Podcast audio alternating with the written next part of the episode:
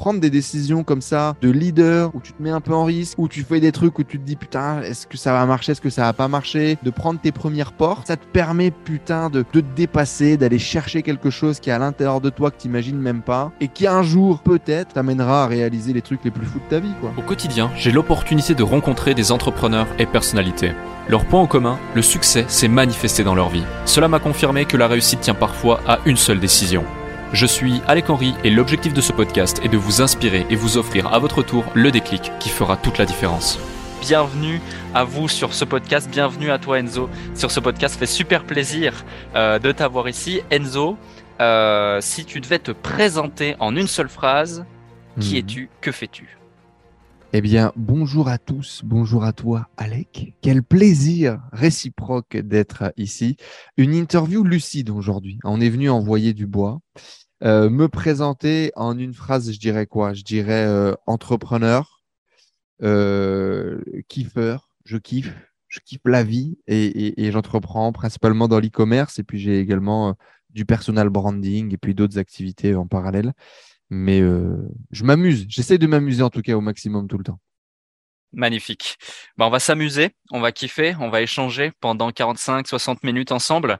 Euh, bon, ça va pas être très compliqué parce qu'on a l'habitude, euh, on a l'habitude de kiffer des- et de s'amuser à chaque fois qu'on échange ou à chaque fois qu'on peut se croiser. Donc ça c'est ça c'est top. Euh, ça fait combien de temps que tu que tu es euh, entrepreneur maintenant? 2016, quelques expériences avant. Premier business euh, officiel, entre guillemets, j'ai 18 ans. Avant ça, j'ai commencé à vendre vers l'âge de, de 15-16 piges. Mais euh, officiellement, là, ma vraie aventure, on va dire, euh, 2016. Avant ça, j'étais intrapreneur. C'est-à-dire qu'en gros, euh, j'étais à l'intérieur d'une boîte, mais j'avais euh, une espèce de mini-gestion de la compta et tout que m'avait donné mon boss à l'époque, en mode euh, démerde-toi, quoi, tu vois, et, vraiment indexé sur le résultat que tu es capable de, de produire, ce qui, je pense, m'a appris beaucoup. Mais ouais, officiellement, je quitte mon job et donc cette sécurité, quand même, cette espèce de parachute doré en 2016 pour partir à la conquête du monde. Ou en tout cas, c'est ce que j'espère, tu vois, au moment où je le fais. Ok, ça se passe comme prévu ou pas? Pas du tout. pas du tout. Mo- Le, le- ce que je vois à l'époque, c'est que donc moi en 2016, euh, en 2014, j'arrive à Paris, 2014-2015. J'arrive à Paris, je quitte ma petite banlieue du nord de la France pour aller euh, grimper l'échelle sociale avec les dents longues. Euh, un costume, un premier costume acheté en mode allez c'est bon, euh, on va à Paris, euh, je vais tout niquer, je vais gagner plus d'oseille que toutes les générations avant moi, tu vois. Et, et j'avais vraiment ce truc de, le- l'American Dream. Et là, j'allais à Paname, tu vois. J'étais, euh, je sais pas, peut-être allé une fois quand j'étais petit à Paris. Sinon, j'étais jamais allé à Paris. À- aller à Lille alors que j'habite à Valenciennes, c'était l'autre bout du monde. Moi, je suis un putain de campagnard, quoi. Tu vois ce que je veux dire? Et donc, c'était vois tout vraiment, à fait ce euh, que tu veux dire. c'était vraiment aller euh, dans une autre vie, aller accéder à quelque chose de, de différent et, et, et partir à l'aventure, quoi. Ça représentait vraiment ça. Et puis, à la conquête de l'oseille, le mec pour qui je pars bosser à ce moment-là est quand même beaucoup plus gros euh, que l'agence web pour laquelle euh, je bossais euh, avant lui. Et puis à Paris, voilà, il y avait euh, les bureaux, il était propriétaire de ses bureaux à Paris. C'était un business qui faisait plus d'un million d'euros par an. Enfin, tu vois, pour moi à l'époque, ça me paraissait euh, être le succès, tu vois. Genre, c'était big, c'était Paris, c'était d'autres clients. Euh, là où moi, je vendais des sites entre 3 et 5 000 euros avant, lui, il vendait entre 30 et 50 000 balles, tu vois. Donc, je me disais, let's go, je vais manger le monde. Et puis, euh, bah, très vite, c'est une putain de prison dorée quand même. hein. Hmm. Donc déjà, euh, tu vis pas à Paris, mon gars. Tu vis à Rony-sous-Bois, hein ce qui est pas vraiment la même chose. Dans un 17 mètres carrés, Euh, frère, je savais pas que ça existait des trucs aussi petits. Donc ouais, il y a, il y a plein de, de, de contre de contre-aspects, si tu veux, à cette conquête du monde. Mhm. On bossait comme des oufs. J'ai jamais gagné autant d'oseille. J'ai gagné euh, très rapidement, plus vite que mes deux parents réunis. Euh, on dormait jamais. Euh, je ne prenais pas de drogue, mais qu'est-ce qu'on picolait? Euh, On allait au resto tous les jours, on avait la grande vie, tu vois, rapidement. J'ai réussi à créer une super relation en plus avec ce type qui va devenir mon mentor, mais, mais on était loin de, de, de- Enfin non, en fait, on n'était pas loin, on était en plein dedans. C'est-à-dire, work, workaholic, tu bosses tout le temps, tu dors pas, tu fatigué en permanence. Euh, tes clients, parce que nous, on est dans une boîte de service, te prennent pour une pute et faut un peu l'accepter parce que c'est eux qui payent les, factures. Et, euh, et, ouais, un an et demi après, euh, j'arrive au bout. Je suis là en mode, je découvre des mecs sur Internet qui vendent des PDF en se caressant les narines sur une plage à l'autre bout du monde. Et je me dis, tiens, il y a peut-être une autre façon de gagner sa vie que de se faire harceler le dimanche après-midi par ton client qui t'insulte d'enculer au téléphone parce que tu n'as pas finalisé l'intégration de ses produits sur sa boutique e-commerce, tu vois. Je me dis, il y a peut-être autre chose. Il y a peut-être un autre moyen de gagner de l'argent. Et à ce moment-là, je découvre ouais, les revenus passifs, euh, je découvre les mecs qui vendent des formations, je découvre les mecs qui vendent des, des, plugins, des applications WordPress, des choses comme ça, tu vois, qui ont des business models SaaS. Et je me dis, tiens, on a toutes les compétences en interne parce qu'on avait des techniciens qui étaient géniaux, on avait des développeurs qui étaient géniaux, mon boss à l'époque est, un ingé tech qui a bossé dans l'e-com pendant longtemps. On a des clients, si tu veux, pour qui on bosse et pour qui on gère une grosse partie du business. Euh, je me dis, bah putain, on a beaucoup de clients qui font de l'e-com, pourquoi est-ce qu'on ne ferait pas de l'e-com, tu vois? Hmm. Et euh, je me dis, ce serait bien de passer de l'autre côté de la barrière, quoi, de plus être un prestat, mais de créer un business et que ce business nous rende un peu plus libres. Parce que là, cette vie à Paris, euh, elle est peut-être un peu oppressante et on est dans une putain de rat race j'en vois pas forcément le bout, quoi. J'ai réussi à casser pas mal de croyances de gagner de l'argent, de trucs, de machin, ok, mais là, putain, je sens que je vais mourir au boulot, quoi. Surtout que mon boss à l'époque, Nico, ouais, ça faisait sept ans, frère, qu'il n'avait pas pris de vacances. Les seules vacances qu'il prend, il se force à les prendre. Il va dans le sud voir ses parents euh, deux semaines. Euh, il a sa fille un week-end sur deux, il l'amène au bureau. Il bosse 7 sur 7. J'étais là en mode, ouais, est-ce que c'est la vie que je veux? Je suis pas sûr, tu vois. Ok, donc euh, cette, cette première expérience, elle t'apprend beaucoup de choses, mais elle te, elle t'ouvre justement les yeux sur ce qu'est euh, une des facettes de l'entrepreneuriat et peut-être l'une des plus, euh, l'une des plus, enfin l'une des moins, l'une des moins sexy L'une des, moins vendeuses. L'une des moins sexy, l'une des moins vendeuses, mais qui est quand même, il faut le dire, euh, une grande réalité euh, de l'entrepreneuriat pour beaucoup, beaucoup, beaucoup euh, d'individus. Rares sont ceux qui justement peuvent mettre en place des systèmes ou des business à cash flow ou des business en ligne qui permettent cette liberté, qui permettent cette flexibilité. C'est très drôle parce que c'est finalement plus ou moins de la même façon que j'ai lancé euh, mon activité euh, en ligne dans mon cas où j'avais cette agence de marketing digital, on accompagnait des clients, j'ai découvert l'infoproduit, l'infoprenariat. Et je me suis dit mais tiens mais en fait euh, les stratégies que qu'on vient justement à pondre à des business existants, on pourrait très bien les exporter sur ce type de business.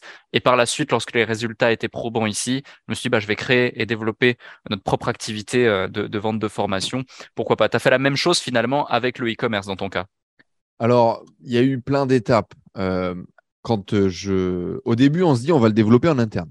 Donc je lui dis écoute, on a découvert ça, c'est trop cool, euh, on va le faire, tu vois. Et donc lui, bien évidemment, il me dit bah oui, tu vois, faisons-le. Sauf que tu tues pas la vache qui te nourrit. C'est-à-dire qu'en fait, les clients, l'agence, la prestat de service, c'est ce qui paye les factures, c'est ce qu'il avait passé lui de 0 à 1. Il n'était pas prêt à arrêter en fait. Et donc, en hmm. fait, on va jamais débloquer ni de temps ni de ressources pour vraiment développer les activités. Et donc, bah, ça va pas avancer. Et donc, en fait, euh, parce que je, rentre de Bali, je pars à Bali pour la première fois, genre à l'autre bout du monde, décembre 2015 avec mes parents. On n'a jamais gagné autant d'argent et, je me retrouve à pas pouvoir partir en vacances comme je veux parce que on a des projets en retard, parce qu'il faut rentrer, parce que les clients vont rentrer de vacances. Si tu pars en, même temps, si tu pars en vacances en même temps que tes clients, quand toi tu rentres, tes clients ils rentrent aussi. Et si ton boulot est en retard, bah, si tu as pris des vacances, ton boulot ne va pas avancer. Tu vois hmm. Et donc, je me retrouve piégé. Tu vois je me retrouve piégé en mode putain, on n'a jamais gagné autant d'argent. Je suis censé être euh, heureux, avoir plus de liberté. Et finalement, ce n'est pas le cas. Je pète un câble, je pars à Bali. Je fais quand même le truc où je prends trois semaines de vacances, frère, en mode euh, bas les couilles, on y va. Euh, et j'en profite. Tu vois. Et je rentre de Bali. Et tu sais, je m'étais construit ce truc de. je m'étais acheté ma première montre de luxe, premier costume, euh, on, faisait, on écumait les restos, les bars, les endroits un peu sexy et tout, UP, ce qui était pour moi, entre guillemets, réussir dans la vie. Et là, je me retrouve à Bali, à l'autre bout du monde, et les gens sont heureux avec rien, frère. Où le, le, bonheur a une définition qui est différente, le partage a une définition qui est différente, le travail a une, une définition qui est différente, et où je me dis, ah, j'avais jamais vu compris ça, imaginé ça. Et peut-être que, peut-être pourquoi pas en fait, tu vois, je ne sais pas. Et ça faisait longtemps que je ne m'étais pas senti aussi bien, tu vois, aussi relâché, aussi détendu et tout. Et je me dis, c'est peut-être un truc qu'on n'a pas compris, frère. Peut-être que le modèle que Nico, mon ancien patron de l'époque, a développé, ok, ça répond à plein d'envies que j'étais quand j'étais gosse et tout, de, cet idéal du, rêve et tout, mais putain, est-ce qu'il n'y a pas autre chose, tu vois? Est-ce qu'on m'a pas hmm. menti? Est-ce qu'il n'y a pas autre chose? Et donc, quand je rentre à ce moment-là, je lui dis écoute, gros, faut qu'on fasse ça, faut qu'on mette en place. À ce moment-là, lui, il avait découvert Olivier Seban à travers un séminaire sur l'immobilier qu'il avait eu à Paris, euh, parce que du coup, on avait commencé à acheter de l'immobilier. Et à ce moment-là, lui, on achète de l'immobilier, on voit qu'on fait de la plus-value, on fait de la, on, retape, on met en loc, on génère des revenus passifs. Et en gros, il a suffisamment aujourd'hui de, de revenus ou de patrimoine pour pouvoir arrêter de bosser et vivre, tu vois. Ça, a l'air sympa, ça. Ça, a l'air pas mal. Euh, sauf que bien évidemment, en fait, euh, lui, il continue. C'est-à-dire, OK, euh, j'ai un million de patrimoine. bon, bah, il faut que j'aille plus vite à 2, plus vite à 3, plus vite à 4, plus vite à 5. Et je vois aussi ce truc de ah, la spirale qui s'arrête finalement pratiquement jamais. Et donc, à ce moment-là, Olivier Seban, moi, je, il me dit OK, tu vas faire de l'immobilier avec moi. Donc, je vais faire de l'immobilier avec lui. Et puis, je trouve, en cherchant un peu sur la base d'Olivier Seban, machin, tout ça, parce que je me retrouve à faire des visites immobilières. je me retrouve à regarder M6 des rediffusions de Stéphane Plaza pour voir comment est-ce qu'il fait les visites, comment est-ce qu'il vend son truc, euh, l'expression corporelle et tout. J'apprends beaucoup par mimétisme. Donc, je me retrouve à décortiquer les putains d'émissions de Stéphane Plaza parce que du jour au lendemain, il me dit Bon, bah, ok, l'appartement, il est fini d'être retapé. Il, y a, euh, il faut que tu mettes l'annonce sur les sites et il faut que tu ailles faire des visites. Et donc, le matin à 10h, après mon premier rendez-vous pour vendre un site, je me retrouvais dans un appartement euh, dans le 93, frère, à faire des visites dans un appart que je connaissais pas pour essayer de vendre un. tu vois, ça n'avait aucun sens. Et donc, bref, je me mets à chercher des infos sur Internet pour apprendre le truc et je tombe sur Cédric Anissette. Et là, je vois qu'il y a marketing en ligne, immobilier, c'est plusieurs piliers et tout. Et donc, j'achète son truc. Et, euh, et là, je me dis, putain, frère, on a toutes les compétences les types n'ont pas l'air plus intelligents euh, que ce que nous, on est capable de produire en interne. Il y a un autre monde là, sur Internet. Il y a un autre monde que j'avais jamais vu, que j'avais jamais compris.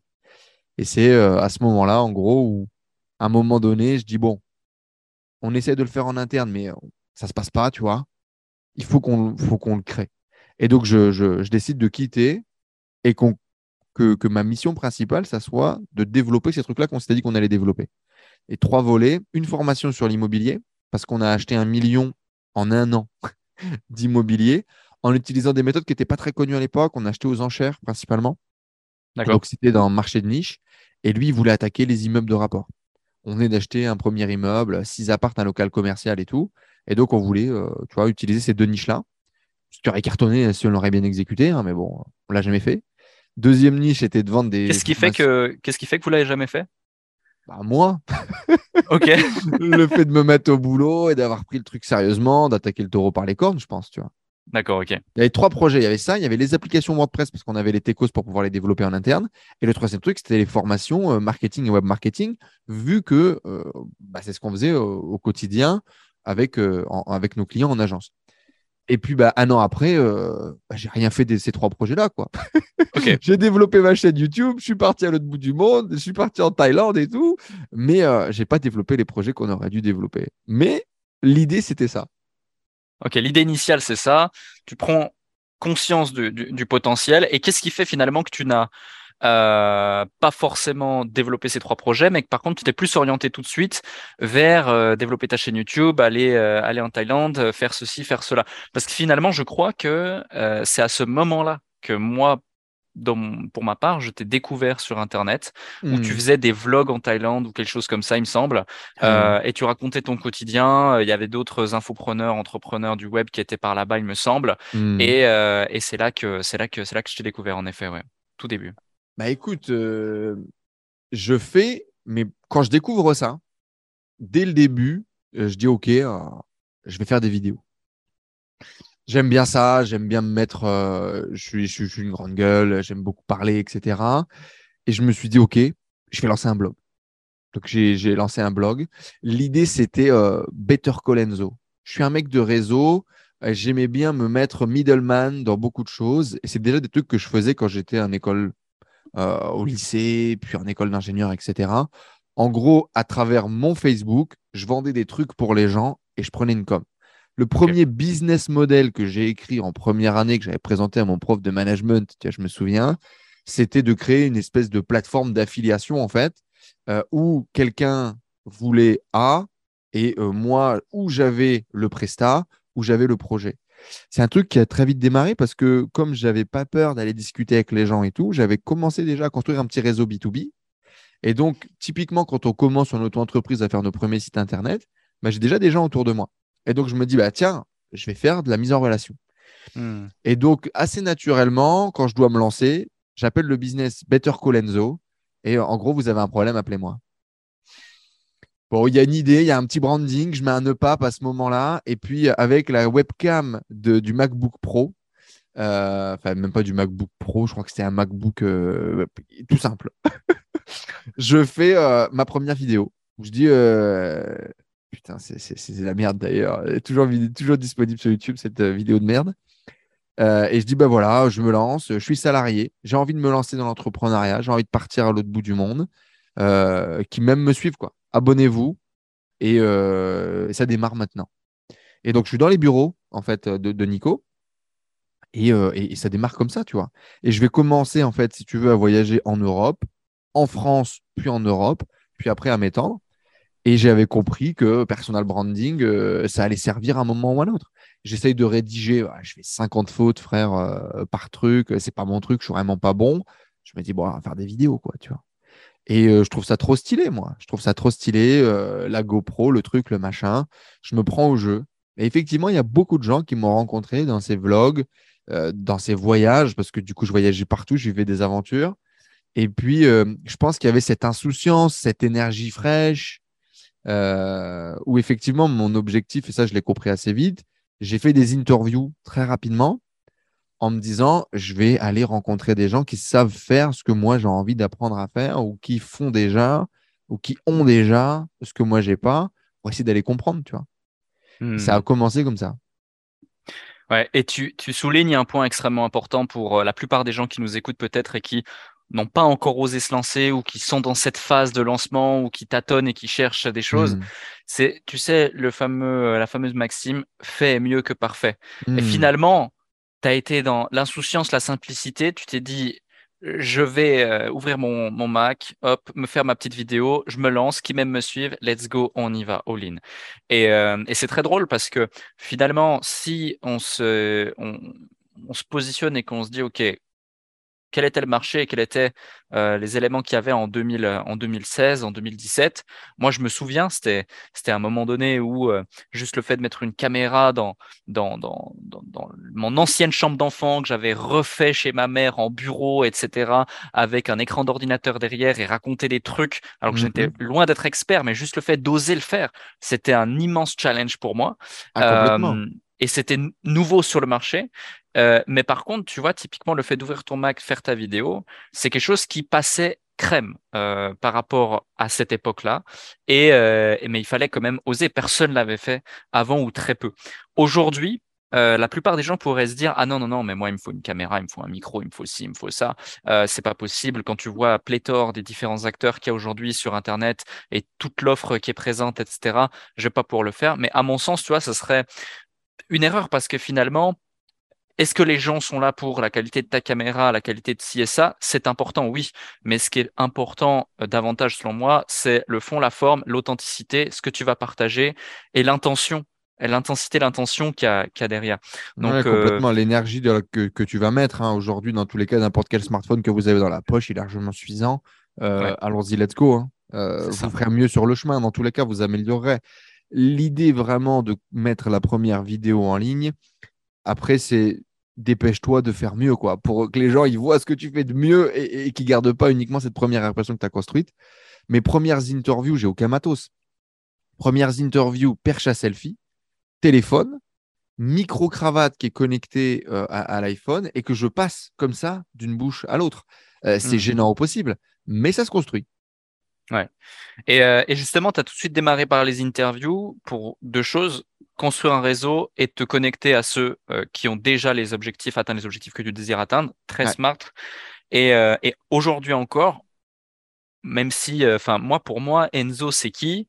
C'est quelqu'un qui a une facilité déconcertante à connecter, qui a Hmm. un capital sympathie qui sait utiliser euh, au profit justement de ses intérêts, mais aussi des intérêts de sa communauté, parce que du coup, tu partages énormément euh, et tu as parfaitement su utiliser cette force dès le début. Comment est-ce que tu as fait pour identifier euh, cet atout, cette force? Parce que clairement, ta force, c'est connecter, euh, c'est faire du réseau, euh, c'est savoir t'entourer des bonnes personnes et c'est créer. Enfin, demain, j'ai besoin de quoi que ce soit. J'ai aussi su me constituer un réseau, certes, mais tu fais partie des personnes dans mon réseau et tu fais partie de ceux que j'irai solliciter si je n'ai Hmm. pas ça dans mon réseau. Je sais que tu connais quelqu'un qui connaît quelqu'un ou tu connais quelqu'un qui peut m'aider potentiellement, tu vois. Ça fait plaisir. Mais bah, écoute, c'est quelque chose qui est pas c'est quelque chose qui est pas réfléchi. C'est quelque chose qui est pas réfléchi euh, que j'ai commencé à conscientiser et à réfléchir après. Ok. En gros, ça part quand même de qui es-tu, tu vois? Ça part quand même de, de toi. Moi, euh, c'est naturel en fait. C'est naturel chez moi où j'aime bien faire la fête, j'aime bien les gens, j'aime bien rigoler, j'aime bien me taper des barres. J'ai toujours été le mec un peu social, j'ai toujours été le mec un peu extraverti à l'école, etc. Donc, c'est un peu mes capacités naturelles. Et puis, euh, via d'une famille, vécu des expériences qui font que j'ai développé cette empathie, cette écoute, cette capacité, si tu veux, à connecter avec les gens. Mais sans même parfois en avoir conscience. Euh, première interview que je fais, être 2017, je crois, avec Stan Leloup, qui met le doigt dessus, en disant Toi, Enzo, tu es un génie pour connecter avec les gens. Je rencontre un mec au Canada, dans mon premier voyage au Canada, justement, en 2017, qui me dit Toi, la phrase qui te caractérise, c'est cette phrase qui dit euh, euh, your, your, your, euh, your wealth, non pas your wealth, your net worth is your network. Et yeah. encore plus pour toi, ça serait your net worth is not your net worth, but the people that know you, tu vois, le, le- à la deuxième niveau. C'est pas les gens que tu connais, c'est les gens que tu connais qui te connaissent, tu vois. Et, euh, et- et il me dit, c'est incroyable à quel point ça te caractérise. Moi, je, fais, je dis, ah bon, tu crois, tu vois, t'es sûr et tout, à ce point-là. Genre, pourquoi est-ce que les gens voient ça plus que le reste, tu vois? Parce que moi, j'avais du mal à mettre une case, mettre une étiquette, j'ai ce problème-là et tout. Donc, euh, j'arrive pas à voir ça euh, aussi précisément. Par contre, bon, t'es pas con, tu tends l'oreille. Une personne te le dit, deux personnes te le disent, trois personnes te le disent. Tu lis des bouquins comme Comment se faire des amis euh, de Dale Carnegie et tu dis, bah, euh, incroyable le bouquin. Par contre, euh, pourquoi il raconte ma vie? C'est-à-dire, pourquoi est-ce qu'il fait des trucs que je fais de façon instinctive et naturelle? Après, tu réfléchis, ok, euh, par nature, en tant qu'homme, on a souvent tendance à copier un modèle paternel, euh, un oncle, un cousin, un grand frère, un père, etc. Euh, mon père, il- s'il avait été un peu motivé pour faire de la politique, il aurait fini maire du village, tu vois. Euh, c'est le type, euh, on allait le samedi matin au marché euh, du village, disait bonjour à tout le monde. tu mets... Je voulais pas y aller parce que ça mettait 4 heures, tu vois. Il s'était arrêté pour acheter un poulet, il avait discuté avec la moitié des gens. Et en fait, bah oui, je suppose que j'ai grandi là-dedans, j'ai vu ça, j'ai compris ça, être sympa avec les gens, un petit sourire, un petit mot gentil, machin. Et donc, j'ai grandi autour de ça et je pense que je me suis construit comme ça. Et j'ai très vite compris que ça, ça servait en fait. Moi, j'ai vu euh, donc, mon père était pas un entrepreneur, mes deux parents sont salariés ont fait du salariat euh, quasiment toute leur vie. Il y a eu du changement aujourd'hui en fin de vie. Après 50 ans, il y a eu la crise de la cinquantaine, mais c'est typiquement des gens qui n'ont pas de diplôme, qui ont commencé à bosser à 20 ans et qui ont eu le même job jusqu'à 50. Souvent dans la même entreprise d'ailleurs. Et par contre, le meilleur ami de mon père, euh, lui, il a développé du business. Et mon père a eu ce rêve entrepreneurial à travers lui, tu vois. Où effectivement, à un moment donné, tu te réveilles, vers l'âge de 45 ans, petit désaccord, tu te rends compte que bah, ton pote, il a eu cette ascension sociale, il a eu cette ascension financière, il a eu cette construction, ce développement. Et toi, Walou, en fait. et toi, tu as eu des bons moments, mais c'est tout, quoi. Et, et- et là, il y a eu un petit peu des, des, des clashs, des trucs, des machins. Mais effectivement, du coup, petit, j'ai l'opportunité de voir ça et de vivre ça. Mm. Et frère, il se passe des trucs de fou. On va à Bruxelles, il y a 50 personnes devant le restaurant qui attendent pour manger. Nous, on passe par la porte de derrière. Paf, ils nous mettent une table, t'es accueilli au champagne et tout. Et là, je comprends, tu vois, il y a des connexions qui vont se faire de façon consciente et inconsciente de, tiens, connaître du réseau, tiens, avoir des passes droits, tiens, putain, un entrepreneur, euh, moi, j'allais faire du bateau le week-end quand j'étais gosse. Mon père m'interdisait de raconter ce qu'on faisait le week-end à l'école parce que euh, c'était pas OK, tu vois. Moi, je viens d'un petit village, je viens, il y, avait des quartiers, c'était milieu assez pauvre, etc. Machin. Je pouvais pas dire que j'avais fait du bateau le week-end parce que euh, j'allais me faire frapper, frère. Tu vois ce que je veux dire ou pas? C'était pas cohérent. Et en fait, on faisait du bateau, bah oui, parce que euh, sur un business, je sais pas quoi, l'autre a commencé à bosser avec un mec qui vendait des bateaux, c'était son rêve de gosse. Euh, à un moment donné, boum, revendre d'une activité, je sais pas quoi, l'autre il finit par acheter un bateau. Et en fait, le deal, c'était quoi? C'était, il amenait le bateau, mon père payait l'essence pour le week-end. Et donc, on allait faire un week-end en bateau, tu vois. Mais effectivement, hmm. euh, même moi aujourd'hui, j'ai des potes qui ont un bateau, ils vont faire du bateau, ça se passe bien, tu vois, forcément. Euh, tout le monde ne peut pas faire du bateau le week-end, tu vois ce que je veux dire? Et donc, j'ai effectivement vu, touché, compris des trucs très tôt où, tiens, le week-end, rencontrer des gens, développer du réseau, entreprendre, se passe des trucs. Ça ouvre des portes. Et je pense qu'effectivement, ça a construit que, comme je suis effectivement plutôt euh, euh, on va dire, bon vivant, euh, j'ai la parole facile, etc., et eh ben naturellement, ce que j'ai développé en tant que commercial comme compétence. Ma première vie, je l'ai fait dans le commerce, à essayer de vendre des trucs en permanence pour pouvoir gagner de l'oseille, à développer du réseau où j'étais dans une école de geek, ben, je me retrouvais à revendre les, les ordinateurs des uns et des autres, peut-être des mecs qui avaient un peu plus d'oseille, qui avaient la flemme, tu vois, de revendre leur ordi, et se dit, bah tiens, euh, je vais lui laisser à lui. Je ferai la même chose aujourd'hui. Tiens, vas-y, vends-moi mon truc, prends 10%, je n'ai rien à battre. Moi, 10%, euh, ça représentait euh, toute une vie, tu vois, et une opportunité de bosser. Et donc, je me suis développé comme ça. Je me suis hmm. développé comme ça. Quand j'ai commencé dans le commerce, bah, j'ai développé ça avec une échelle B2B. Et puis, quand je me suis lancé, bah, j'ai répliqué, en fait, tu vois, les modèles que je connaissais. Ok, ok, très clair. Merci pour, euh, merci pour tous ces éléments et ça permet d'y voir plus clair sur ton chemin de vie et comment tout s'est constitué. Hmm. Aujourd'hui, du coup, tu as, tu as quel âge? Bientôt 30 ans. Magnifique. Bientôt une nouvelle phase. Exactement, nouvelle phase. Euh, c'est flippant et en même temps, c'est excitant de ouf. Euh, tu sais, on, m'a souvent dit, j'ai eu la chance de démarrer tôt et j'ai joué cette casquette d'ailleurs quand je me suis lancé dans l'entrepreneuriat, j'avais 23 ans. Et euh, j'étais le petit scarabée, tu vois. J'étais le, jeune sur Internet. Et d'ailleurs, ça a été une très bonne carte. Donc, recommandation à tous ceux les gens qui, se pensent trop jeunes, d'ailleurs, ou trop vieux, peu importe. Euh, mais du coup, j'arrivais avec cette insouciance, cette énergie. J'avais entre guillemets rien à apporter. Mais j'étais le petit jeune où les mecs se disent Putain, si ce con-là, il fait quelque chose, machin, vaut mieux que je l'ai euh, comme copain, que tu vois. Et en fait, il y avait ce truc de on ne sait pas, peut-être que c'est le nouveau jeune qui va percer. Et je pense que ça m'a donné des portes, ça m'a ouvert des trucs, ça m'a permis d'être imparfait, ça m'a permis de faire des erreurs. J'ai appelé ça la technique du jeune scarabée. Et notamment, j'allais vers pas mal de gens qui étaient beaucoup plus expérimentés, parce que j'avais cette croyance de mais qu'est-ce que tu peux apporter? J'ai rien, je suis personne, j'ai rien construit, qu'est-ce que je peux amener? Et les interviews, c'était le truc parfait de dire aux gens, ben, je vais te mettre en lumière, je vais t'aider à construire ta legacy, très très tôt, je me suis retrouvé à faire des interviews avec des mecs comme Olivier Roland, qui paraissait euh, euh, une montagne sur ce marché euh, énorme.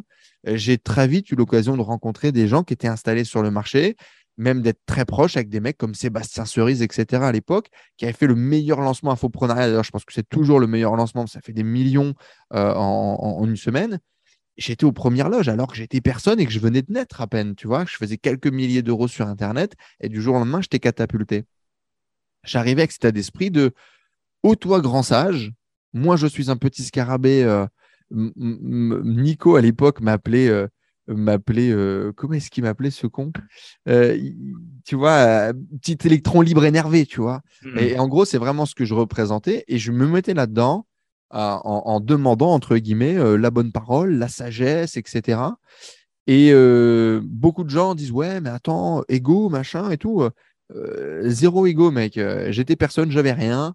Il n'y avait rien à gagner. Et d'ailleurs, encore aujourd'hui, je pense que j'hésiterai pas à repartir dans une stratégie où tu te mets en position effectivement où tu es inférieur parce que euh, tu es inférieur à plein de gens, dans plein de domaines, sur plein de trucs. Et être dans cette position d'humilité extrême, eh ben, ça m'a permis de rencontrer, de rentrer en contact avec plein de gens. Et du coup, de, bah voilà, d'avoir des interviews, d'avoir des contacts, d'avoir des relations. Ouais, c'est vrai que tu vois, c'est un sujet que j'évoquais également avec une autre personne que j'ai eue sur le podcast qui disait euh, c'est extrêmement difficile quand, dans une certaine mesure, tu as atteint le, haut de la pyramide, le Hmm. haut de l'échelle dans un domaine, dans un secteur, et que d'un coup, tu veux changer complètement euh, de secteur, d'industrie ou autre, et de devoir revenir justement tout en bas Dans et d'accepter. Exactement. Et, et ça lui a pris dans son cas euh, un certain temps. Et euh, mais, mais finalement, une fois que tu as réussi à, à, à, à, travailler ce muscle et à refaire ça à chaque fois, c'est la clé parce que finalement, l'humilité et la capacité à, à, redescendre et être un éternel apprenant euh, du business, quel que soit le domaine ou même dans la vie, hein, parce que finalement, c'est pas parce que tu es bon au business que tu es bon euh, en, dans, dans, le sport, en relation, en amour, euh, dans différentes sphères de la vie qui sont absolument indispensables pour trouver et un équilibre. Et puis c'est très souvent faux. Les, les, les mecs qui sont d'excellents techniciens, d'excellents opérants, d'excellents visionnaires, euh, ou euh, c'est des trolls qui restent dans leur grotte et, qui en sortent pas parce que socialement ils sont hyper mauvais, ou c'est des CEO visionnaires euh, qui tournent à la drogue et à l'alcool et qui sont imbuvables, tu vois, dans un, une espèce de syndrome de l'artiste dans sa bulle. C'est en général quelqu'un qui a beaucoup de succès dans un domaine a énormément à travailler sur un autre domaine. Et c'est notamment aussi comme ça que j'ai réussi à développer des relations. À partir du moment où j'avais fait le premier accroche, ben, j'ai eu beaucoup de gens qui étaient excellents, ou entrepreneurs, ou vendeurs, ou euh, techniciens, etc., mais qui étaient hyper nuls socialement et qui trouvaient euh, eh ben, mon côté très à l'aise social, capacité à connecter, capacité à créer des vrais liens, des relations, fascinant. Je ne le savais pas, je n'en avais pas conscience. Mais après coup, euh, c'est notamment un truc qui a marché. Typiquement, je rencontre Stanislas Leloup en 2017, euh, 2017, 2016. En, en 2016, ce type est, est, est, me fascine. Capacité à se concentrer pendant des heures, à produire des trucs longs, imbitables, imbuvables, un niveau de technicité, de capacité de focus qui est folle. Moi, j'ai pas ces capacités-là, tu vois. Je, et, et, je trouve le mec euh, génie. Il faisait déjà, commençait déjà ses analyses, etc. à l'époque. Pas très connu. Il avait, avait peut-être 2-3 000 abonnés sur YouTube, mais il avait déjà un podcast. Il était déjà numéro un en, en, francophonie sur le podcast. Et puis, il avait ce podcast que beaucoup connaissent qui s'appelle euh, Nomade Digital. Et euh, du coup, si tu veux, moi, je, je, vais le voir en disant I, I, I, want to be you, tu vois, et, je veux une interview de toi et tout.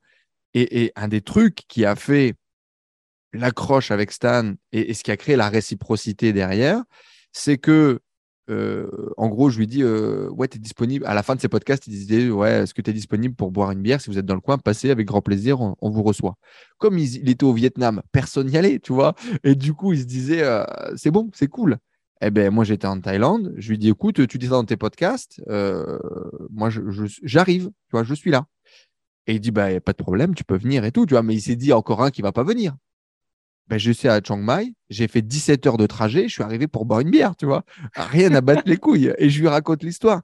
Et du coup, ça le fait marrer. Et il s'est dit, le type est complètement timbré. Et donc, naturellement, boum, ça crée un point de connexion. Tu es différent. Tu es capable de faire des trucs intenses. Tu es capable de t'engager dans ce que tu racontes. Et autre point, et c'était ça, c'est-à-dire que Stan, du coup, est un introverti génie dans son domaine. Et il me dit Waouh, wow, c'est incroyable, ta capacité à connecter, machin, à sortir du truc et tout. Et donc, il a adoré ce côté-là de moi. Et c'est là où ça commence à créer une réciprocité. C'est-à-dire qu'au début, toi, potentiellement, tu n'imagines même pas ce que tu peux apporter à l'autre. Mais il y a plein de trucs que tu peux apporter à l'autre, en fait. Peu importe qui il est, peu importe ce qu'il fait. Mmh, tout à fait. Et justement, on parle beaucoup de, ton parcours, on parle beaucoup de relations, on parle beaucoup de plein de choses. Aujourd'hui, on est en 2022. Euh, Qu'est-ce que tu as mis en place Quelles sont tes activités Quels sont tes business Quels sont tes résultats euh, Que ça parle également davantage à ceux qui nous écoutent. Top. Alors du coup, effectivement, on avait ces trois projets initiaux, initiaux quand on a démarré qui ne se sont pas réalisés. D'accord? Ce qui s'est passé, c'est que moi, j'ai vécu du coup du Pôle emploi, le meilleur incubateur de France pendant longtemps, parce que du coup, j'ai créé une SAS. J'étais président directeur général euh, non salarié. Et donc, du coup, ça te permet d'être au chômage. Bon, première chose, tu as du chômage, tu as un peu d'argent qui tombe.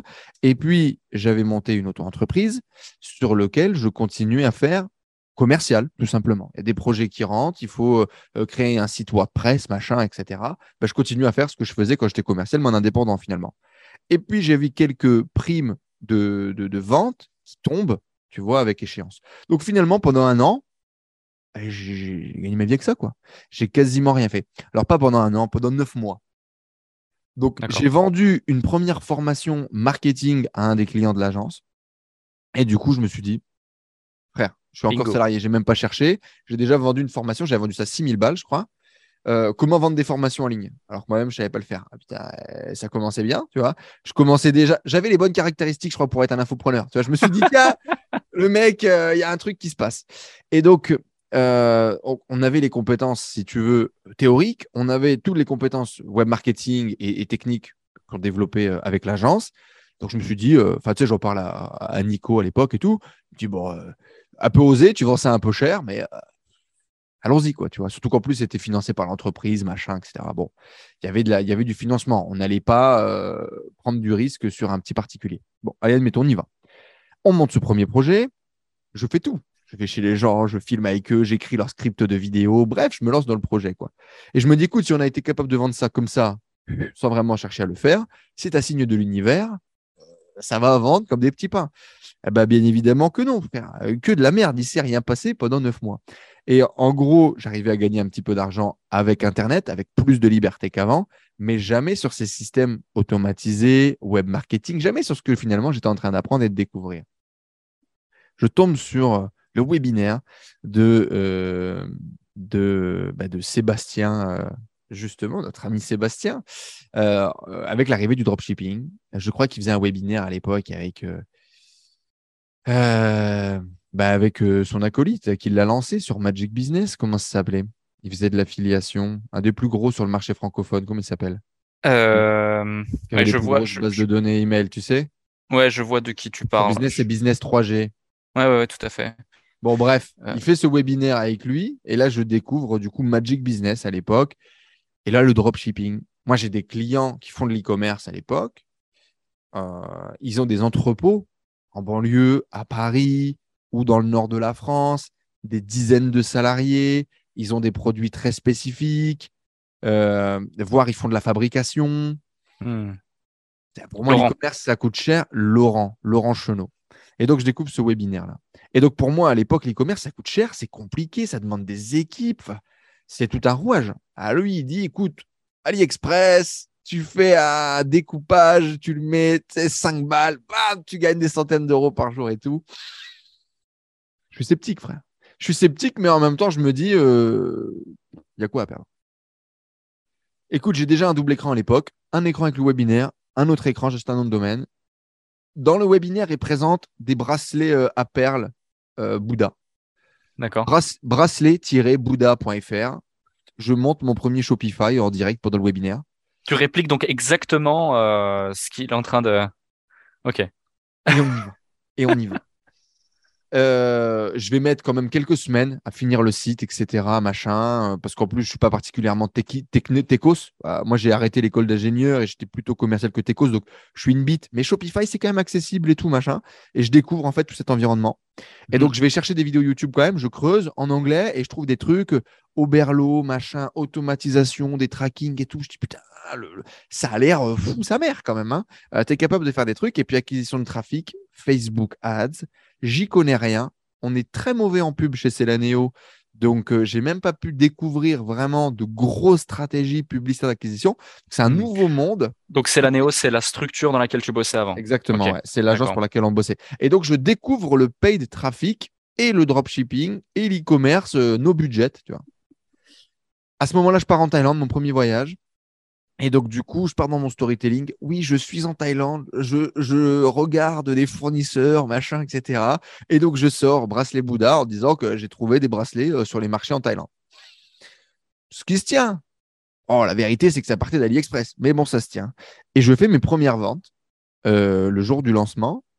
Et à ce moment-là, j'avais lancé un autre truc qui s'appelait euh, le bateau pirate, qui était un espèce d'accompagnement slash business club pour aider des mecs à développer leur business sur Internet. Où je les aurais accompagnés sur ma connaissance marketing, sur ma, connaissance vente et, commerce, mais c'était surtout un espèce de groupe de motivation. Ça coûtait, je sais plus, 150 balles, je crois, comme ça.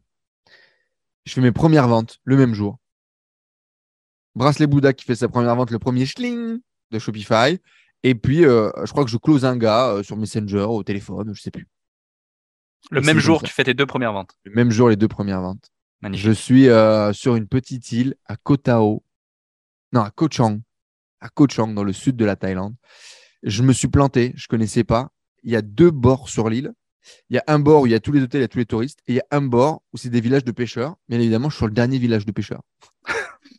Seul dans une petite baraque, mais l'océan face à toi.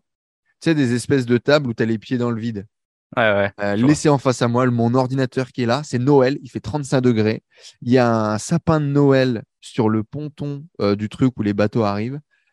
C'est une espèce de, de, de, de- de- de rêve de ouf, tu vois. Je fais une vidéo par jour euh, à l'époque avec la GoPro, machin et tout.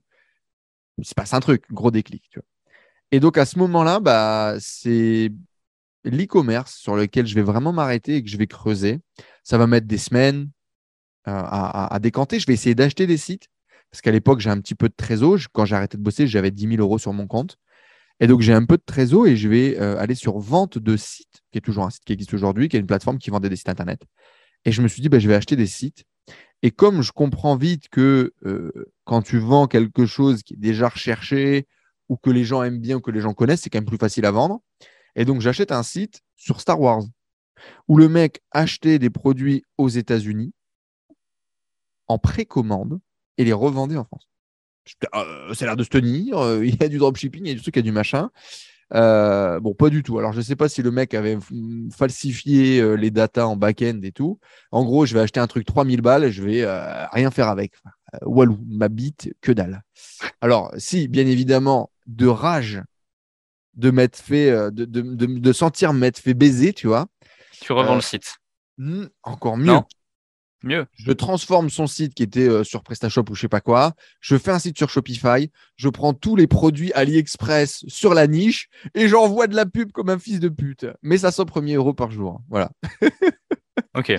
Mais bon, euh, produit contrefaçon, tout ça, ne faites pas ce genre d'erreur. Ça m'aura coûté des blocages Stripe, des blocages PayPal, mais ça marche. Et donc, du coup, tu apprends un système, tu, tu, tu découvres des trucs sur le chemin, etc. Avant ça, faut quand même le raconter parce que c'est vrai que j'ai mis quand même le nez dans beaucoup de choses. J'ai rencontré des mecs. Justement, mon interview avec euh, Stanislas Leloup m'a fait mettre en relation avec des gens qui étaient un peu plus haut niveau, m'a fait sortir un petit peu du, du trou. Je rencontre un mec qui s'appelle Yannick Chastain, euh, qui euh, était un mec très sympa au demeurant, très gentil et tout, euh, qui est un mec aujourd'hui que je ne vous recommande pas de travailler avec. Il y a beaucoup de scams sur le dos, il y a beaucoup de, de attention arnaque. J'ai jamais eu, moi, personnellement, de problème avec Yannick. Toujours trouvé un mec génial. Mais visiblement, il a mis des douilles à pas mal de gars. Donc euh, voilà, c'est dit. Et du coup, je rencontre ce type qui me fait rencontrer d'autres types. Et c'est d'ailleurs comme ça que je vais rencontrer Sébastien euh, juste après. Donc ça aurait été quand même une porte incroyable et une extension incroyable pour moi. Et qui étaient des mecs qui, en tout cas, paraissaient gagner beaucoup d'argent, euh, paraissaient avoir beaucoup de réseaux, beaucoup d'expérience dans le web. Et ça va être un accélérateur de croissance pour moi. Et à ce moment-là, je rencontre notamment Romain, qui est du coup un autre vendeur sur Amazon, plus petit, gagne 500, 1000 euros par mois à ce moment-là sur Amazon, qui est également développeur et, euh, et qui est également passionné de trading. Tu vois. Ce type, moi je suis à Paris, je suis venu uniquement pour rencontrer Yannick ce jour-là, je dois repartir. Euh, et le mec, euh, ça finit par, il me laisse ses clés d'appartement pour que je dorme chez lui. Alors qu'on se connaît pas, tu vois. Ok. Je dors à Paris euh, et je deviens pote avec Romain. Quelques jours plus tard, il me raconte qu'il vend des, des trucs en plexiglas sur Amazon pour les téléphones, là, les, des écrans de protection. Et je vais lui faire des voix off pour ses pubs. Et donc, je lance des pubs avec lui, machin et tout. Quelques jours plus tard, je me retrouve à faire des voix off pour lancer le podcast de Yannick Chastain qui fera des, dizaines de milliers de vues. Et du coup, bah, c'était moi, c'était ma voix, tu vois. Alors, bon, bref, des genres de conneries. Travailler gratuitement pour les gens, pour créer une espèce de dette karmique, etc. C'est truc que j'aime bien faire. Euh, très calculé, quand même, faut pas l'avouer, faut, faut pas mentir. Et euh, à ce moment-là, Romain, on est euh, sur son canapé, genre en train de traîner sur le net, et on découvre le copy trading. Et je dis, écoute, ça a l'air génial. Il teste, il me dit, écoute, ça cartonne, c'est super, euh, faut qu'on vende ça. Et donc, en fait, c'était une méthode où, euh, grosso modo, tu achetais un signal euh, sur MT5, Mhm. euh, tu mettais en place un VPS, un truc, un machin pour pouvoir le copier, et puis ça copiait les, les- les trucs du trader. Et euh, écoute, je sors euh, mon dictaphone, j'écris euh, une copie. Et puis, euh, bonjour, je m'appelle Paul, je suis ingénieur informatique, passionné euh, d'investissement depuis 10 ans. Et voilà quoi. Et je fais ma première page de vente, un peu comme un salaud, à la volée, pour revendre un espèce de produit en affiliation. Tu vois. Ok. Et là où c'était fou, c'est que il y avait double monétisation. Tu gagnais de l'argent sur la vente du programme et tu gagnais de l'argent sur le, le- le CPA sur la plateforme Broker. de trading, sur le broker. Et là, je découvre des 400 balles, 500 balles, 700, do- 800 dollars sur certains brokers pour pouvoir amener de nouveaux clients Par ouverture de compte. par ouverture de compte, par dépôt. Il fallait que les gens déposent 500 balles. Et là, euh, bah frère, je reprends mes bases de, de- de- dès qu'en fait on fait une ou deux ventes, que je vois que ça fonctionne et tout. Moi, je mets de l'oseille déjà sur le truc de copy trading. Je trouve ça incroyable. C'est- parce que le truc, le, le- trader qu'on copie ne fait que gagner. Euh, je trouve ça incroyable. Je, du jour au lendemain, je suis investisseur. Tu vois ce que je veux dire? Et, euh, et je reprends sur tout ce que je sais faire. C'est-à-dire, j'appelle tous les gens que je connais autour de moi et je prends des coups de téléphone et je leur dis, il y a un truc incroyable de fou sa mère qui te permet de gagner de l'oseille. Euh, frère, il faut que tu essayes. Il faut que tu essayes. Ça marche. Je fais des ventes. je renégocie très vite mon CPA. Je gagnais 100 euros sur la formation, 200 euros d'affiliation sur le broker. Putain, je commence à gagner de l'oseille. Et là, je rencontre quelqu'un d'autre ou je vais en Roumanie, pareil, sur un coup de tête où, euh, en gros, je rencontre Raphaël Carteni, avec qui je fais une interview pour mettre sur ma chaîne Hmm. quand il est à Paris. Et le mec, il me dit qu'il adore aller en Roumanie. Je lui dis, bah, tu sais quoi, je vais venir te voir. Il dit, ouais, ouais, t'as raison, tu vois. Comme tout le monde, en gros, euh, il viendra pas. Et frère, quand il est en Roumanie, je lui envoie un message, salut, j'arrive. et donc, je prends euh, un avion et me voilà arrivé euh, au trou du cul du monde en Roumanie. Je n'étais jamais allé, Cluj-Napoca. Et, euh, et c'est un truc de fou. On fait la fête. J'ai l'impression de vivre comme un espèce de nomade digital, tu vois. Et du coup, je rencontre Raphaël. À ce moment-là, Raphaël, il a un pote qui a créé un truc énorme dans le copy trading et un énorme business dans l'affiliation et notamment dans le, dans, le trading de façon globale. Ils avaient une partie, c'était une partie un peu MLM, c'est un truc qui avait cartonné à l'époque, formation, copy trading, etc. Machin. Et eux, ils ont un deal à 800 balles avec le même broker. Qu'est-ce que je fais? J'appelle le broker et là, euh, je me prends pour Pablo Escobar, tu vois. Et, euh, et on commençait à faire un peu de volume et tout machin. Le broker me donne 400 balles par inscrit. Putain, 400 balles par inscrit. Je gagnais 500 balles quand je faisais rentrer quelqu'un qui déposait 500 balles. Ouais. Et je me rends pas compte que c'est il y a un problème dans l'équation. Moi, je, je me et là vraiment, en plus ça marche. Le trader nous fait gagner de l'argent. Donc là, je pars à rêver. Je me souviens, je suis dans cet hôtel miteux en Roumanie là, parce que c'était parce qu'on n'avait pas de moyens hein, et j'avais pas encore touché mes commissions, tout ça. On avait très peu d'argent à ce moment-là. Et là, je me mets à rêver parce qu'il y avait une salle de sport éclatée, frère, avec un banc à 200 balles de chez Carrefour, tu vois, où j'ai cassé le banc en essayant de pousser dessus. Et je suis dans cette salle et j'ai des trucs de motivation dans les oreilles et tout machin. Et je me dis, je vais révolutionner l'épargne des Français. dans ma tête, j'ai l'impression d'avoir découvert un truc qui va donner la possibilité à tout à chacun de réussir à gagner 10% par mois sur leur investissement. Et je me rends pas compte qu'il y a un truc que je suis très insouciant, vraiment. Je me rends pas compte. Et à ce moment-là, par contre, ça va être fou parce que, en gros, je vais vraiment professionnaliser le truc. Je vais me retrouver au coworking en Roumanie avec mon agenda Google Calendar avec 20 calls. Bien évidemment, je vais closer les 20. C'est tellement ouf. Les résultats qu'on fait sont tellement dingues. Euh, le truc coûte pas cher. Il y a plein de gens qui vont me suivre en fait dans cette aventure parce que j'avais déjà commencé à construire un petit peu une brand et tout, une petite liste email. Et donc, euh, je vais prendre mes premiers virements à 5 chiffres où euh, on va nous envoyer 30 000 balles d'affiliation. 15 000, 15 000 avec mon pote là, qui lui d'ailleurs n'aura jamais bossé cet enculé sur ce projet. Ça, c'est un autre problème. Et, et c'est fou. Et là, je me dis, Internet, euh, c'est abusé, frère. C'est abusé. Et ça va durer quelques semaines. Et puis le trader va commencer à perdre. Et Hmm. moi, j'avais remis tout ce qu'on gagnait, bien évidemment. Ah oui, tu t'es dit ça va durer, euh, c'est bon. Je viens de te dire, j'ai cru que j'avais révolutionné l'épargne des Français. Donc, si Ouais, tu veux, ouais, ouais. je gagne un peu d'argent, je mets dessus et tout, je montre que ça marche, mais je, suis en train de mettre mes parents dedans et tout, tu vois, je j'y vais.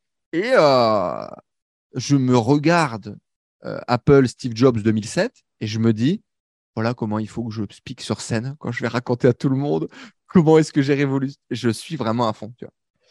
Je suis vraiment à fond. Et en parallèle, j'ai euh, cette petite boutique qui commence à se développer. Quelques semaines plus tard, euh, le trader va nous faire perdre tout l'argent euh, du monde investi et non investi. Et, ça va se péter la gueule. Tout ça pour dire qu'effectivement, j'ai testé beaucoup de choses. J'ai commencé à gagner un petit peu d'argent avec ça. L'e-commerce a pris le pas. Aujourd'hui, trois activités principales.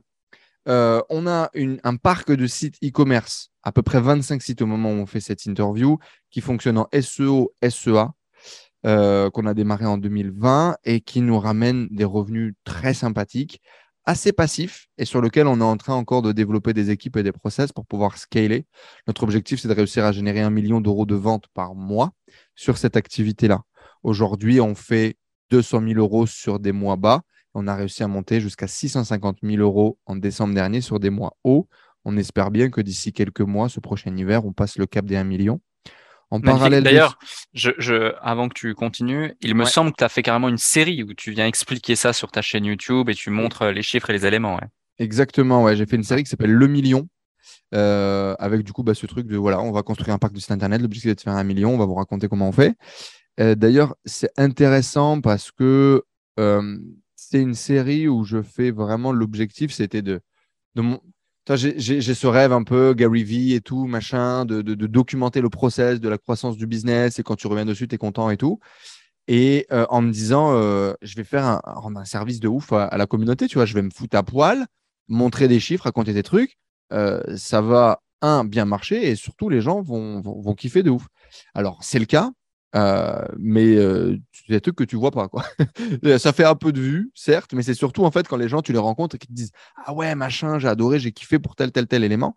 Mais je m'attendais quand même à ce que la communauté voit plus ou ressente plus ou peut-être partage plus euh, la valeur que ce type de risque que je prends. Je partage, je, monte des sites, enfin on s'est fait spy dans tous les sens, etc. Et, j'ai l'impression que les gens le, le voient pas forcément. Dans la mmh. dernière vidéo d'ailleurs, et c'est là où ça m'a choqué, c'est pour ça que je pense à ça, euh, les gens m'ont dit euh, tu dois être le seul à partager ça sur Internet parce qu'effectivement, j'expliquais comment est-ce qu'on avait failli plier notre boîte pendant la crise.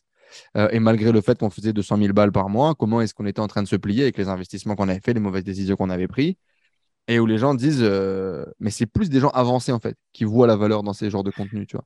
Et je, je, je souligne ça parce que c'est ce qui m'a marqué. C'est la vidéo que j'ai vue où tu expliques ta volonté justement de scale. Tu as investi trop d'argent dans des équipes etc mmh. etc problème de décalage en trésorerie fonds de roulement et, et tutti quanti et effectivement rares sont ceux qui peuvent euh, le montrer en transparence tu vois.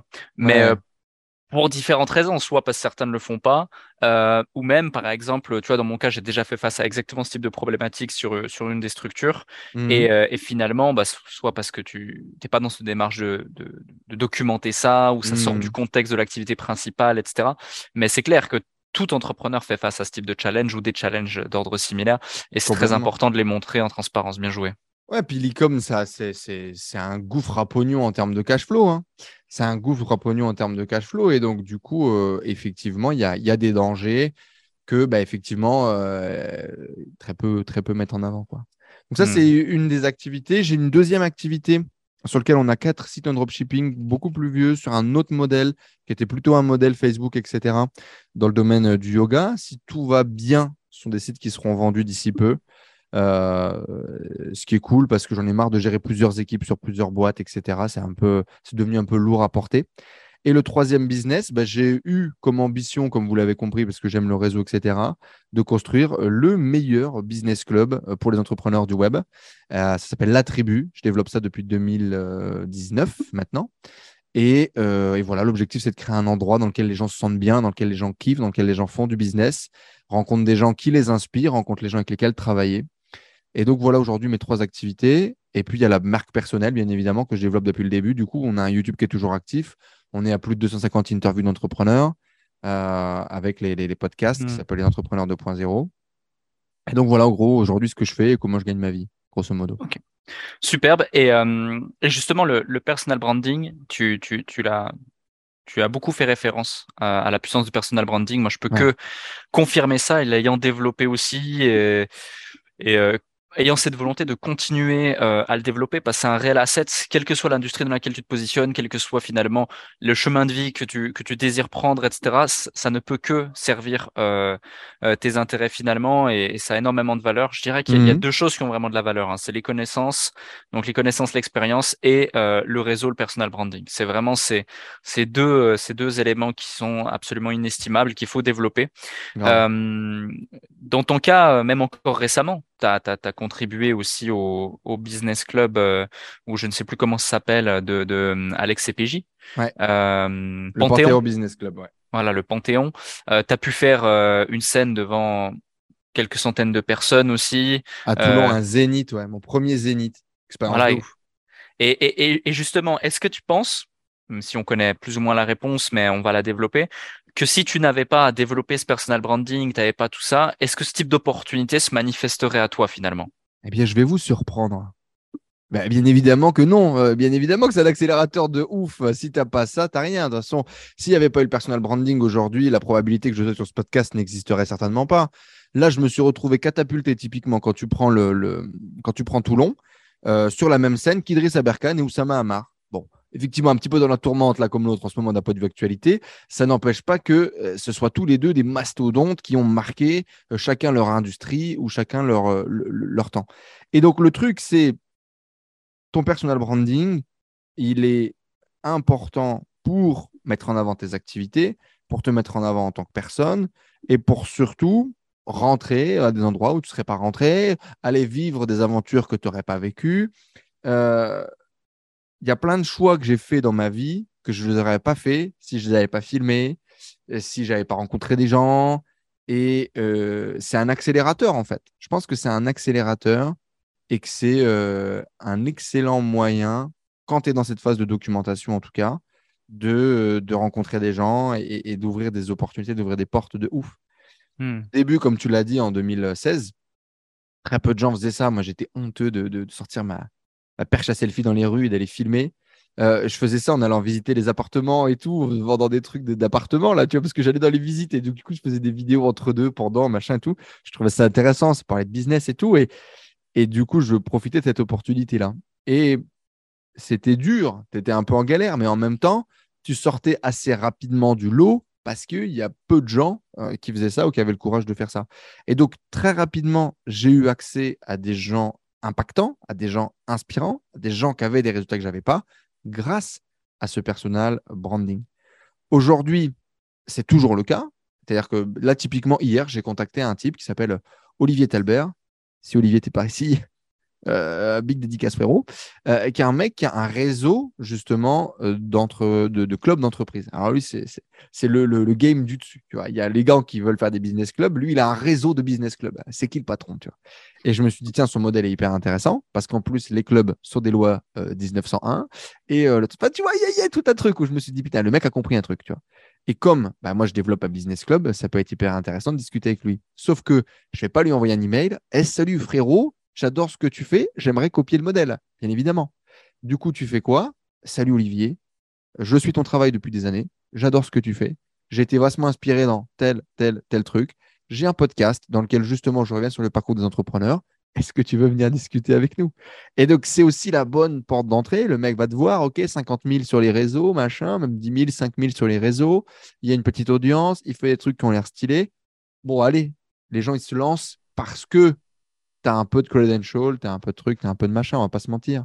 Et hmm. pour la petite blague, j'ai eu euh, un ou deux parcs d'attractions euh, gratos euh, en Thaïlande.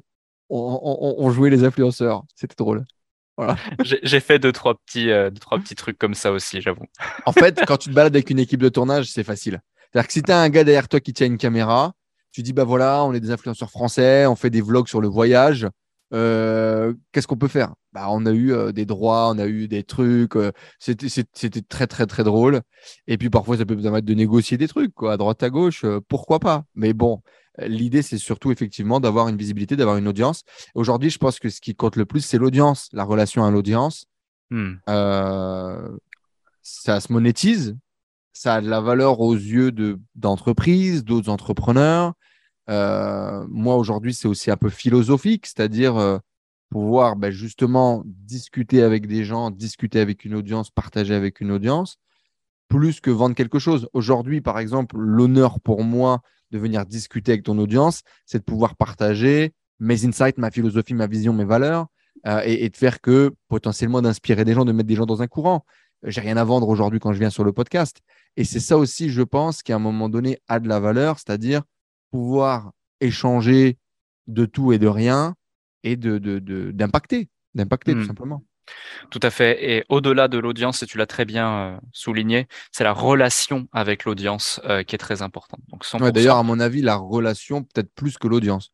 Tout à fait. Tu as des gens qui ont des petites communautés, mais hyper soudées. Euh, ils pourraient aller tous vivre sur une petite île et finalement, tu vas construire une communauté en partant de zéro. Et tu as des gens qui ont des centaines de milliers d'abonnés, mais tu mets un lien, il ne se passe rien. Quoi. Tout à fait.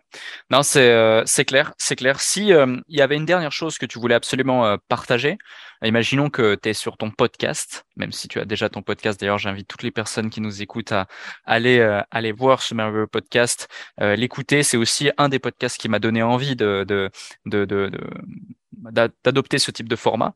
Oh, ça fait plaisir. C'est réel, c'est réel. quel serait le conseil euh, que tu voudrais en toute lucidité euh, eh bien partager à celles et ceux qui nous écoutent et que tu n'as pas peut-être eu l'occasion de partager jusqu'ici?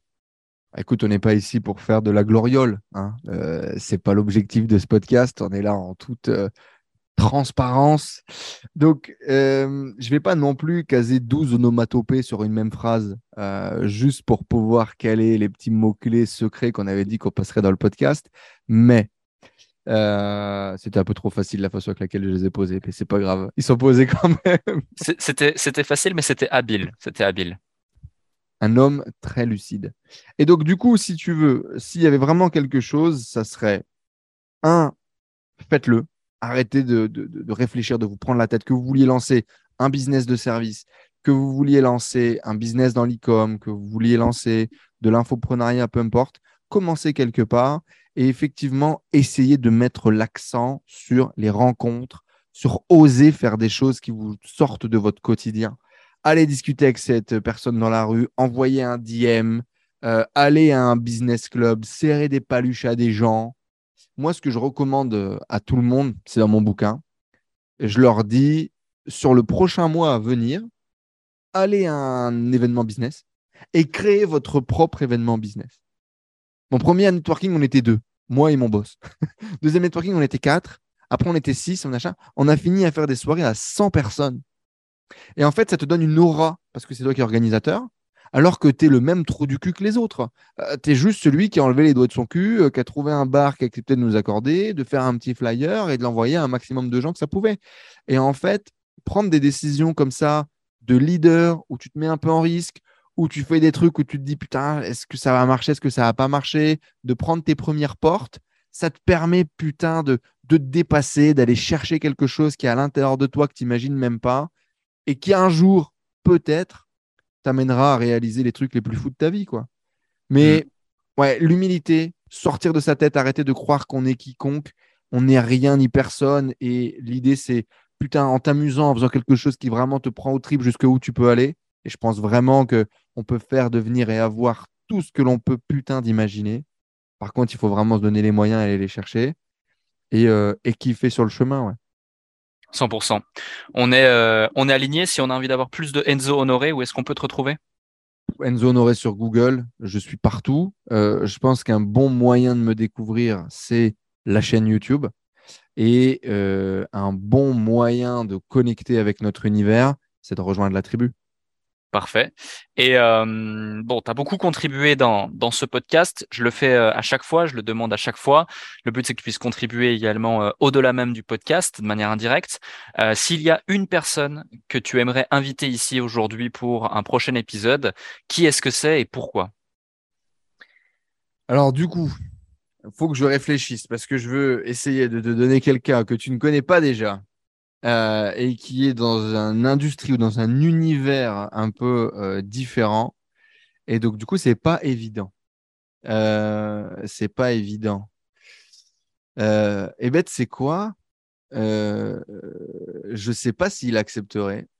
Et c'est peut-être justement une bonne opportunité pour le faire. parce qu'il n'a toujours pas fait de podcast chez moi. C'est un de mes meilleurs amis qui est lui qui a grandi dans le milieu du BTP pour arriver aujourd'hui dans le milieu du service, qui a réussi à scaler de 10 à 200 salariés en deux ans dans le business physique. Dans un monde où euh, les rendez-vous et les deals se font encore en serrant des paluches avec des mecs qui ont un bid qu'ils peuvent mettre sur la table, parce qu'en général, c'est encore ces entrepreneurs en costard de l'ancienne génération, quoi, tu vois. Hmm. Euh, alors lui, il n'est pas avec un gros bid euh, qui pose sur la table. Tu vois, il, est jeune, il a justement amené de la jeunesse et de la fraîcheur dans un marché qui est vieillissant, qui est le marché de la sécurité. Il y connaissait que dalle. Et aujourd'hui, il s'est explosé. Du coup, il s'appelle Geoffrey Antidormi. Et euh, je t'enverrai son email. C'est un podcast que j'aurais beaucoup de plaisir à écouter et à suivre. Avec grand plaisir. Bah écoute, moi, ce sera un podcast que j'aurai beaucoup de plaisir à animer et à transmettre, du coup. Et ouais, euh, parce qu'en euh, plus, et ça, il faut quand même qu'on le dise, tu as été fort pour justement aussi digitaliser, réveiller, bousculer des vieux secteurs, des vieux domaines. On l'a vu, on l'a vu euh, bah, avec euh, la compta, ou beaucoup de gens l'ont vu avec la compta. Comment est-ce que tu as amené tout ça sur Internet, digitalisé, développé et tout.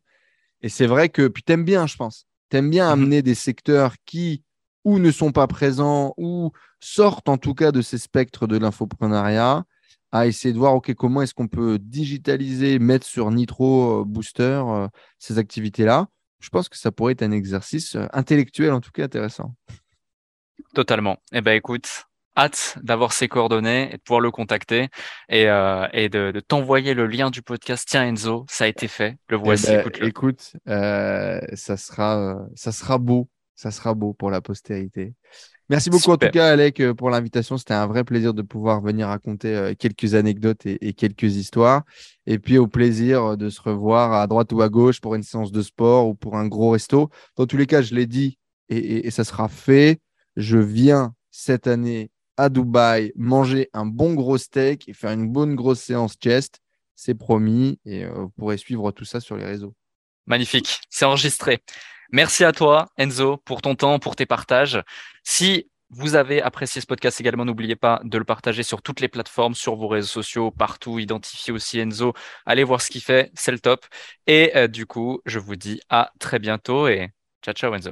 Ciao, ciao tout le monde. Ciao Alec.